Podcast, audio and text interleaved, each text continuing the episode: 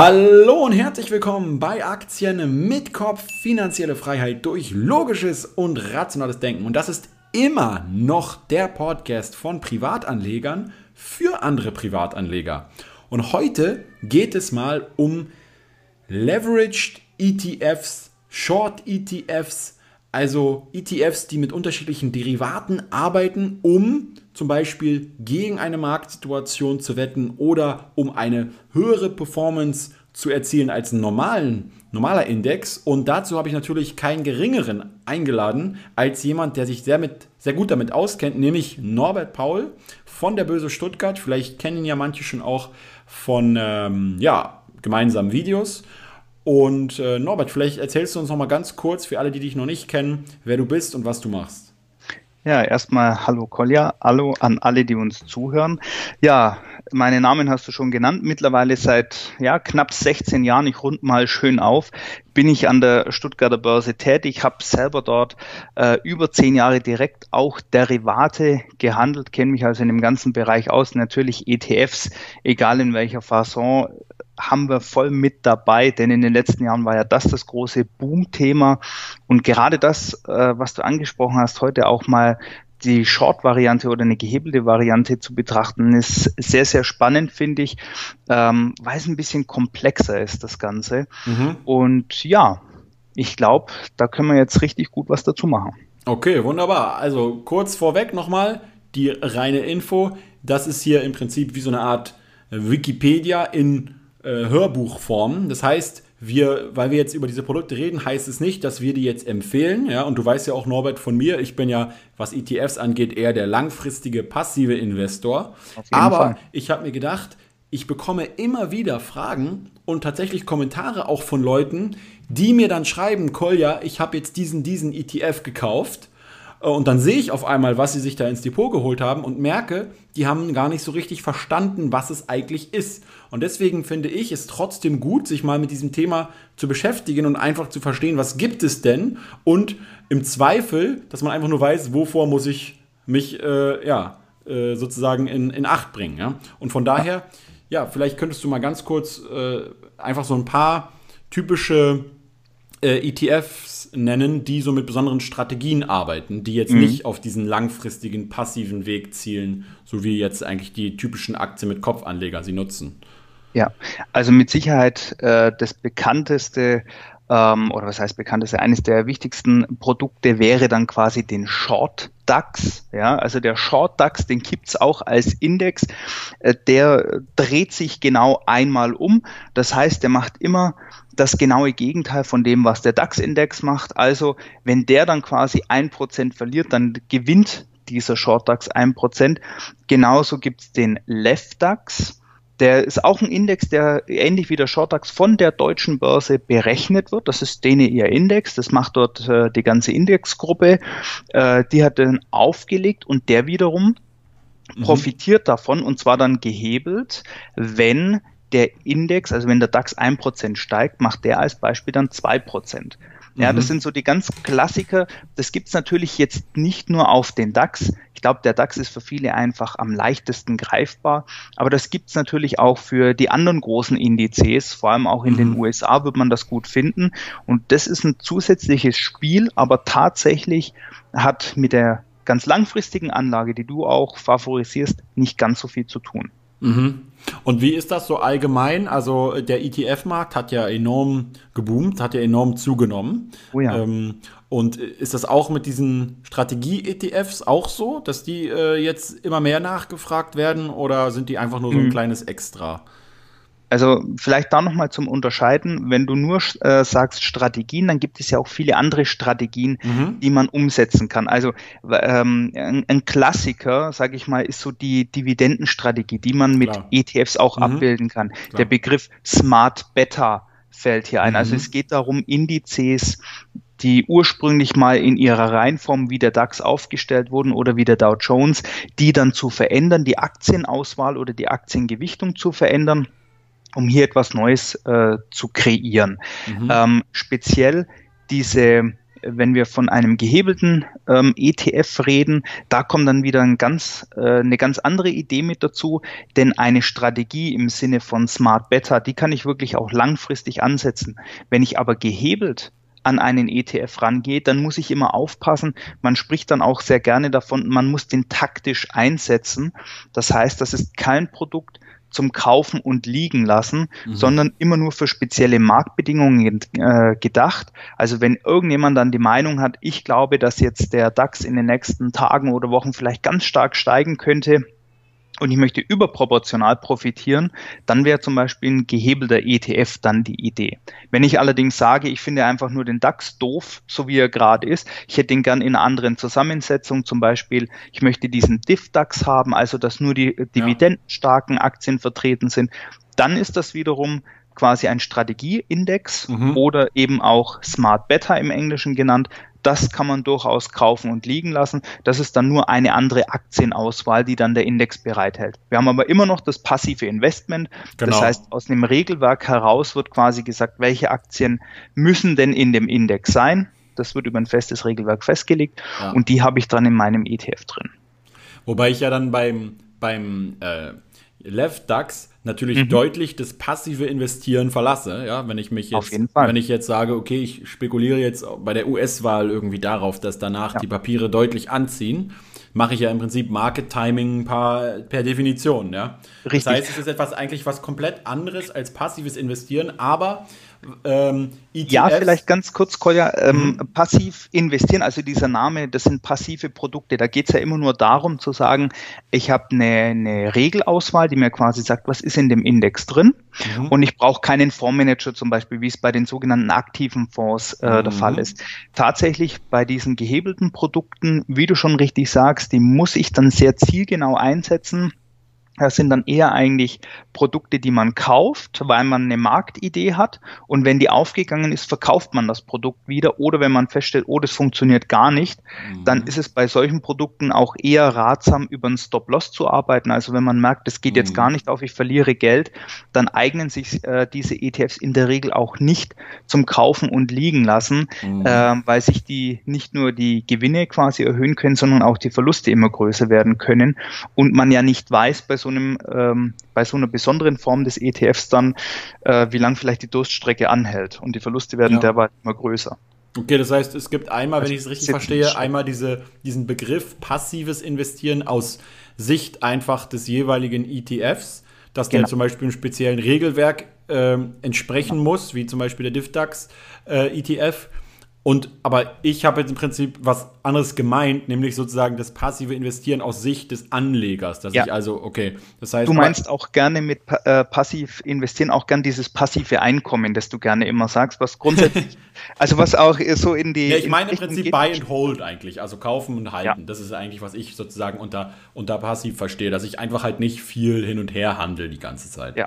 Ähm, genau. Genau, dafür eignen sich die klassischen ETFs äh, natürlich wunderbar. Ja. Genauso natürlich ähm, diese Strategieindizes, also wenn man da die Meinung drauf hat, dass man sagt, ah, äh, gute Dividendenaktien sind eher das, worauf ich setzen möchte, ja, okay, wunderbar. Also es gibt es ja. im Angebot und die sind dann eben tatsächlich, wie du sagst, per deiner Definition zum passiv investieren, also zum Kaufen ja. und liegen lassen. Gehebelte ETFs oder Short-ETFs dagegen nicht. Die darf man nicht kaufen und liegen lassen. Das mhm. ist gefährlich. Also es ist sozusagen theoretisch möglich, aber man sollte es nicht tun, meinst du jetzt? Oder genau, es, genau. Okay. Ähm, da also man, man sollte, sind trotzdem so Open-End, kann ich trotzdem halten, ja? Man kann sie grundsätzlich okay. so lange halten, wie man will. Es ist, ist, allerdings so, ich bin jetzt mal so frei und gehe einfach nur mal ähm, jetzt schon ein bisschen ins Detail. Wenn du jetzt zum Beispiel einen äh, Short DAX hast, mhm. äh, dann hast du vom Prinzip, dass dieser ETF dann gewinnt, mhm. wenn der DAX verliert ja. Mhm. Aber du musst ja irgendwo ein Startniveau definieren. Mhm. Das heißt, wo sagst du denn, wo hat denn dieser Index mal begonnen?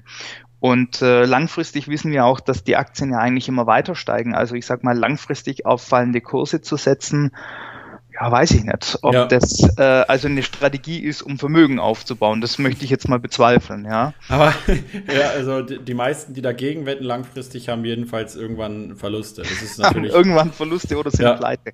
Aber ich habe jetzt mal gerade parallel, deswegen sorry, falls man die Maus klicken hört, aber ich habe jetzt tatsächlich mal gerade geguckt, der DAX heute, ja, plus 1,27 Prozent gemacht am 10.10. Ja. Und daneben habe ich jetzt mal so einen Left DAX und der hat tatsächlich genau plus 2,54 Prozent gemacht. Ja. Oh. Und jetzt ist die spannende Frage, die ich jetzt an dich mal habe. Äh, wie wie, wer zahlt denn diese extra Rendite? Weil ich denke mal, es ist nicht so, dass der, dass der äh, Fondsbetreiber von dem, von dem DAX-ETF äh, jetzt äh, die 30 DAX-Konzerne anschreibt und sagt, ja, wir haben jetzt mal so ein paar spezielle Investoren, zahlt denen doch bitte mal das Doppelte an, an eurer Wertsteigerung aus. Ja? Also wie kommt diese... Also schön wäre es, wie das wäre mal interessant, wie die reagieren. wie, kommt diese, wie kommt jetzt diese zusätzliche Rendite zustande? Also letzten Endes, wie es dann die Fondsgesellschaft hinten raus äh, genau verpackt, das ist, glaube ich, nicht ganz so entscheidend, aber letzten Endes geht das nur, wenn ich also anbiete, dass ich zum Beispiel sage, wenn der DAX ein Prozent macht, ich mache immer das Doppelte, dann mhm. geht das nur, äh, indem ich quasi eine Kreditkomponente mit reinbringe. Also quasi ah, okay ähm, wenn ich ähm, 100 Euro habe und investiere die mhm. und krieg nochmal 100 Euro als Kredit dazu, dann habe ich ja quasi 200 Euro zum Investieren. Mhm. Das ist jetzt nur mal sehr plastisch gemeint. Man macht das bei den, äh, bei den ETFs über Derivate. Mhm. Das heißt, wenn man dort auch zum Beispiel mal in den äh, Factsheets, wie es heißt, also wenn man sich mal das Detailbild an, äh, anschaut, von so einem ETF wird man als Replikationsmethode immer synthetisch äh, lesen, was äh, mhm. äh, über ein Derivategeschäft wird quasi dafür gesorgt, dass man diese Konstruktion hat. Man muss da nicht irgendwie äh, zusätzlich noch irgendwelche äh, Zinsen zahlen oder einen Kreditvertrag oder sowas unterschreiben. Nein, nein, nein. Also es ist alles weiterhin auch ein ETF, also auch mit dieser doppelten Konstruktion, also doppelter äh, Gewinn, aber natürlich auch doppelter Verlust, wenn es schief läuft. Ja. Ist immer noch ein ETF, ist immer noch Sondervermögen. Okay. In der Regel aber durch diese Komponente, wenn man dann schaut auf die ähm, auf die Gebühr, die laufende, die anfällt, da wird man dann feststellen, die ist in der Regel höher als bei einem klassischen ja. normalen ETF. Habe ich ja, mir schon gedacht, ja. Ja, genau. So rüber wird das Ganze finanziert und so rüber macht es dann auch die Vorgesellschaft, also nicht die DAX-Konzerne anschreiben, sondern ähm, man packt quasi in die Struktur das Ganze rein, dass man wie eine Art äh, Kreditgewährung hat und so kann man das quasi dann den doppelten Gewinn haben, auch wenn der DAX eben nur ein Prozent macht. Was interessant ist, dass ähm, ähm, der Left DAX jetzt mhm. über die letzten fünf Jahre, mhm. ich habe den jetzt gerade mal gegen den normalen DAX Performance Index ge äh, gesetzt, ähm, ähm, und wobei ich jetzt hier beide Indizes, genau, ich wollte nur gucken, ob ich auch zwei Indizes genommen habe. Ja, habe ich. Und, ähm, und der hat jetzt die letzten fünf Jahre beispielsweise sehr viel besser abgeschnitten als der DAX. Aber wenn ich jetzt auf einen langen Zeitraum auch gehe, ja, was ja nochmal das dann unterstreicht eigentlich, was du gesagt hast, 1988, da gab es schon beide Indizes anscheinend. Ähm, ja, die waren immer zurückgerechnet noch vom Anbieter okay, dann. Genau, dann habe ich im Prinzip beim DAX insgesamt eine leicht bessere Performance. Äh, als beim Left DAX. Wahrscheinlich, ja. wahrscheinlich äh, aufgrund eben dann langfristig den Kosten, die dann wahrscheinlich doch natürlich einen Unterschied in, machen. Und man sieht aber man natürlich 99, ja. 2000 sieht man halt sehr schön diesen extremen volatilen Ausschlag nach oben beim Left DAX und dann natürlich ja. auch genau den danach die, die, die Ab Abwärtsbewegung. Ähm, aber interessant ist auch, dass ähm, die Rendite, die wird ja, die wird ja im Prinzip jeden Tag neu berechnet. Vom, ja. Vom, und ich habe mal gelesen, ich glaube, es war beim Finanzvisier oder so auf der Webseite, dass es über so eine Art arithmetische Renditeberechnung erfolgt, dass im Prinzip, wenn jetzt der, wenn es, wenn, nehmen wir mal an, es gibt einen starken Ausschlag nach oben vom normalen DAX um zum Beispiel ja. 2%, der andere steigt 4%, so, dann gibt es jetzt einen starken Ausschlag nach unten, dann fällt natürlich auch der, der Left DAX mehr als der als der normale DAX. Und wir wissen ja immer, wenn etwas sozusagen im Wert fällt, braucht man ja wieder eine höhere prozentuale Steigerung, um wieder bei Null zu sein. Es ist sogar noch ein genau. bisschen. Und das, ist ja, ähm, und das ist ja meiner Meinung nach doch das extrem risikoreiche an so, an so einem Was äh, ganz wichtig ist, ähm, du sprichst, also du gehst mit dem, was du gerade sagst, genau in die richtige Richtung. Mhm. Es gibt bei diesen Produkten eine sogenannte Pfadabhängigkeit. Genau. So, so nennt man das. Ja. Ähm, worum es geht, ist, dass die, dass die täglichen Renditen werden quasi erreicht, wenn man immer sagt, ja, wie mache ich denn das Doppelte? Ich muss ja irgendwo mal einen Startpunkt gehabt haben, aber ich will ja Tag für Tag die doppelte Performance abbilden. Mhm. Aber rein technisch müssten sich ja äh, DAX und LeftDAX zum Beispiel, die müssten sich doch dann irgendwann auseinander bewegen, sodass prozentual das Ganze nicht mehr passt. Um das quasi zu heilen, wird, wenn man so will, täglich äh, der Regler wieder auf Null gestellt und der Schlusskurs ist quasi wieder die 900 Prozent, mhm. so dass ich am nächsten Tag wieder die doppelte Performance mache, bezogen auf den Kurs, wie er dann von diesem ETF ist. Ja, ja? genau. Und das hat folgende Auswirkung. Wenn es äh, schlecht läuft, ja, du kommst von, du kommst von 100, kommst du zwei Prozent runter, kommst du auf 98. Mhm. Und am nächsten Tag sind dann aber deine 98, die sind dann deine 100 Prozent. Genau. Ja? Und wenn ja. du jetzt aber von 98 nur wieder zwei Prozent hochgehst, wirst du feststellen, hoppala, ähm, da beißt sich schon was. Und das ist genau der Punkt, was einem langfristig passieren kann dass du immer wieder weiter in einem Trend gefangen bist. Es fällt zum Beispiel immer weiter und dann kann es dir quasi passieren, ähm, dass du nicht mehr hochkommst. Also du bist auf dem Ausgangsniveau, aber dein ETF nicht. Du hast ja. immer noch Verluste. Ja. Und das ist ganz wichtig, ist ein ganz wichtiger Punkt, das zu wissen und das auch zu verstehen, denn so schließt sich der Kreis als ich sagte, das ist ein taktisches Investment, ja, genau. das darf ich nicht kaufen und Versteh liegen lassen. Denn ja. das ist das Hauptargument dafür. Wenn ich das tue, kaufen und liegen lasse, ja. kann es sein, dass nach einer längeren Zeit falschen Bewegung, mhm. dass ich nicht mehr rauskomme. Das sieht man sogar genau, Norbert, weil wenn ich jetzt gucke, immer zum Beispiel jetzt hier, also mal grob die Zahlen kurz, 2002 äh, gab es dann langsam wieder die Aufwärtsbewegung, genauso ja. wie 2009 und dann nochmal 2011. Und man sieht immer, wenn, wenn jetzt DAX und Left DAX über ein paar Tage, Monate richtig gefallen sind, dann sieht man immer danach den DAX überproportional über, äh, viel mehr steigen. Ja? Mhm. Ähm, als den, als den Left DAX, was ja genau das bestätigt mit dieser Pfadabhängigkeit. Ja? Genau.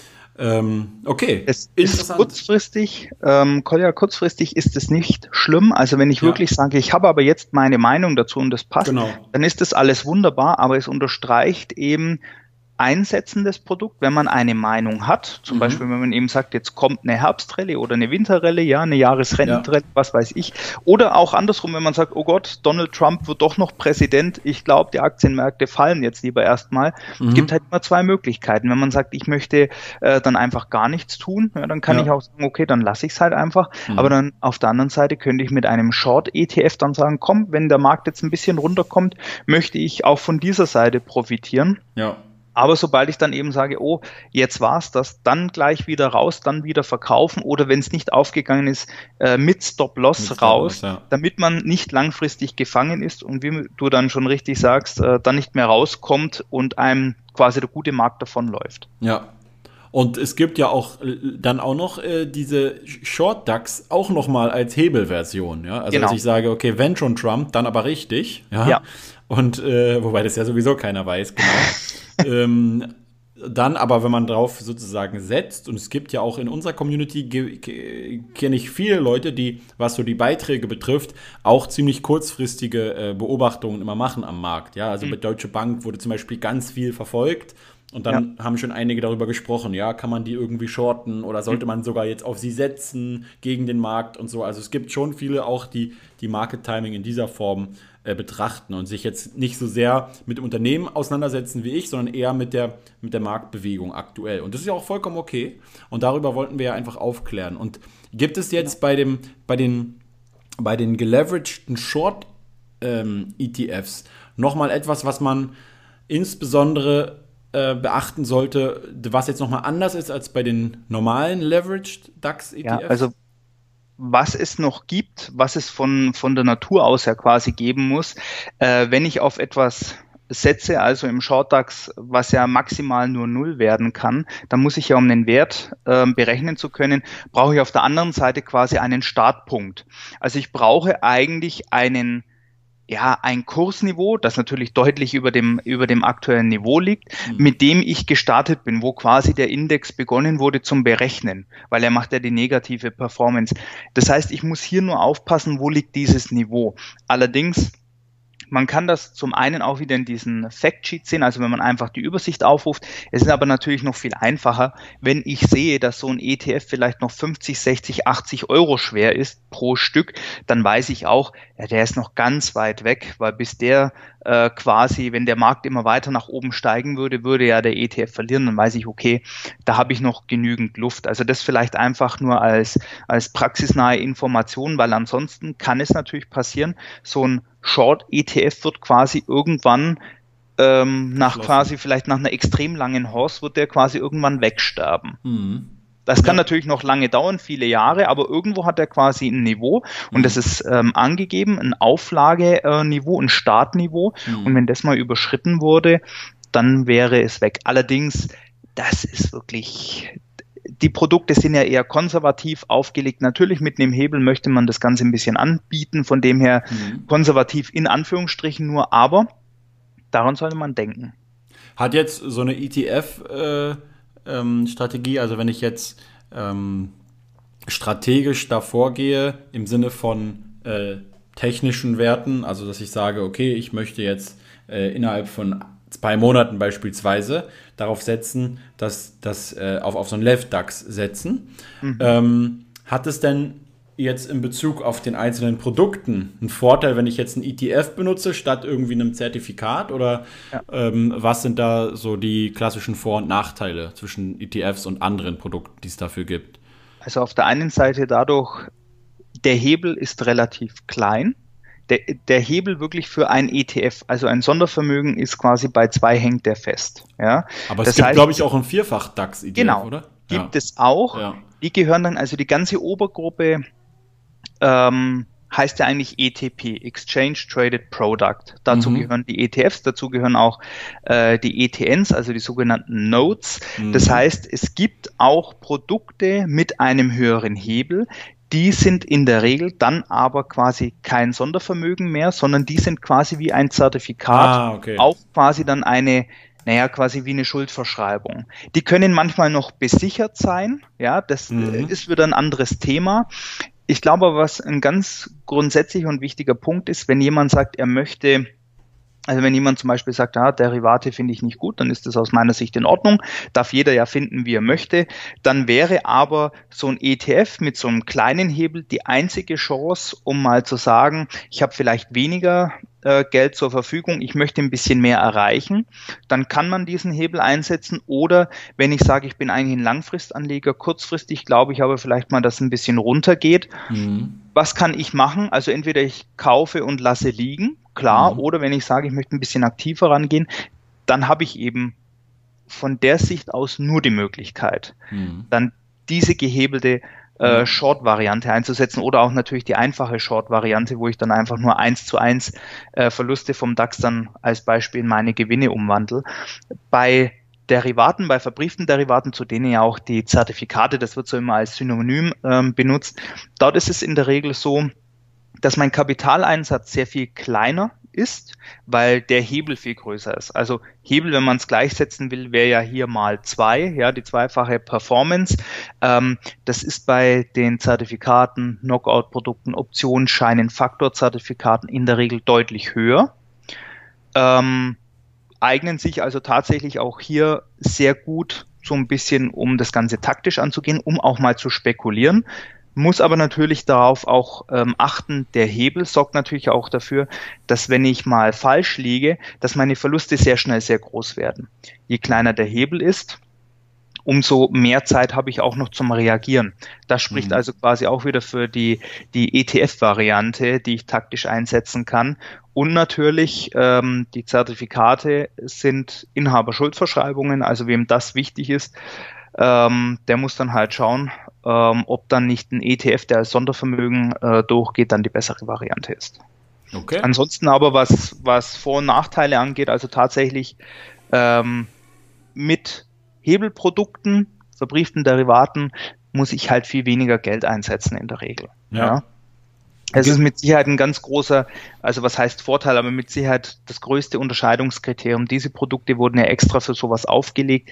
ETFs sind ja auch eher zum Investieren. Aber klar, wenn man sagt, man hat vielleicht auch mal ein Depot aufgebaut und will das ein bisschen absichern, kann man das natürlich auch machen. Es würde ja auch zum Beispiel nichts dagegen äh, sprechen, wenn man sagt, ich habe jetzt äh, 10.000 Euro in einen äh, DAX Long ETF investiert, also ganz normal Buy and Hold, wie du so mhm. schön sagst.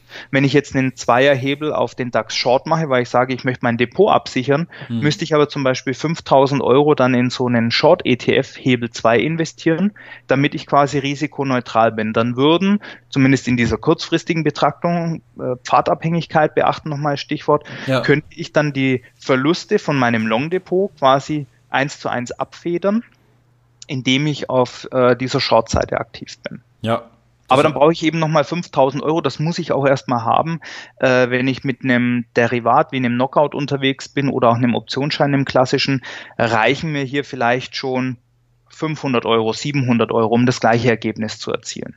Okay, deswegen werden die wahrscheinlich auf Fondsebene und so, äh, also Aktienfonds eben äh, eher dann mit solchen Produkten arbeiten, oder? Wenn es um Absicherung geht? Oder arbeiten ja. die auch viel mit dann solchen ETFs? Also ich, ja, Wobei auch natürlich, es kommt ein bisschen drauf an, wie viel Geld man eben zur Verfügung hat. Mhm. Ich zeige, äh, wenn ich Seminare abhalte, den Leuten auch immer, wie man tatsächlich gerade äh, ETFs, das funktioniert ja wunderbar mit äh, Optionsscheinen auch wirklich absichern kann. Das funktioniert relativ gut und es schont halt so ein bisschen den Geldbeutel. Ähm, aber in beiden Fällen gilt, ist egal, ob man über Derivate rangeht oder über den ETF. Ganz wichtig nochmal, es sind taktische Produkte. Man mhm. darf nur einsetzen, wenn man wirklich sagt, jetzt habe ich eine ja. Meinung. Ja, ja, klar. Und wenn die aufgegangen ist ja. oder auch nicht, dann wieder genau. raus, dann weg. Da, wo wir sozusagen beim springenden Punkt sind an der ganzen Sache, nämlich ähm, natürlich darfst du keine Empfehlungen äh, aussprechen und so, aber vielleicht kannst du uns mal so zwei, drei was sind denn so zwei, drei klassische Events, ähm, wo, man, wo man auf sowas äh, benutzt, benutzen könnte? Ich weiß nicht, ob du das mhm. sagen kannst. Also was ist denn, wo werden, bei welchen ähm, taktischen Strategien, wie du es ja immer nennst, wird denn so ein ETF ja. überhaupt Sinn machen? Ähm, also macht sowas, also zum Beispiel bei einer Präsidentschaftswahl äh, oder, oder sagst du, das ist komplett unrealistisch? Gibt es da eher ähm, im Prinzip... Nee. Äh, hm? Das ist nicht unrealistisch, das kann man durchaus machen, wenn man jetzt wirklich gut.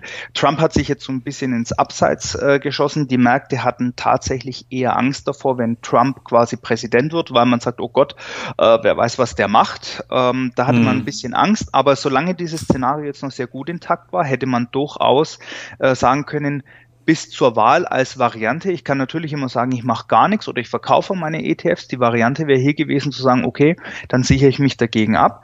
Jetzt sind wir ja gerade auch in den Oktober reingeschlittert. Mhm. Was ein ganz toller, ähm, eine ganz tolle Idee ist. Ähm, ist ja zum Beispiel auch, es gibt ja diese Saisonalitäten, also dass man zum Beispiel sagt, ähm, es heißt ja immer sell in May and go away, ja, but mhm. to remember to come back in September. Ja, genau. Ähm, tatsächlich sind äh, die Sommermonate statistisch gesehen eher schwache Monate. Klar, äh, traue keiner Statistik, die du nicht selbst äh, gefälscht hast, aber es gibt es tatsächlich. Also könnte man ja sagen, über die Sommermonate äh, gibt es vielleicht so nichts zu holen, eher schwächere Kurse sind zu erwarten. Da könnte ich das mhm. Ganze machen. Ich könnte auch, ähm, es gibt ja noch die die Eindampfung dieser Variante, die sagt, nur August und September sind wirklich schlechte Börsenmonate. Mhm. Also könnte ich zum Beispiel ähm, auch in dem Fall dann sagen, äh, wenn ich der Meinung bin, komm, August und September sehen jetzt nicht so gut äh, aus in diesem Jahr, könnte ich mich absichern. Ich hätte natürlich auch im Falle vor dem Brexit hätte es äh, Sinn gemacht. Warum? Äh, der Markt, für den Markt war eigentlich klar, bis vor den Tag des Brexit, also bis zum 23.06. war eigentlich dem Markt klar, nö, alles easy. Man hatte eigentlich keine Angst. Ja? Mhm. Ich will jetzt nicht davon sprechen, zu sagen, das war ein schwarzer Schwan. Das wäre vielleicht noch ein bisschen übertrieben, aber mhm. tatsächlich, der Markt war oben. Wir waren über 10.300 Punkte. Mhm. Und äh, die, die Erwartung vieler war, okay, wenn am nächsten Morgen alles in Ordnung ist, muss ich gar nichts machen. Mhm. Aber wir haben ja gesehen, am nächsten Morgen war der Markt 1100 Punkte tiefer.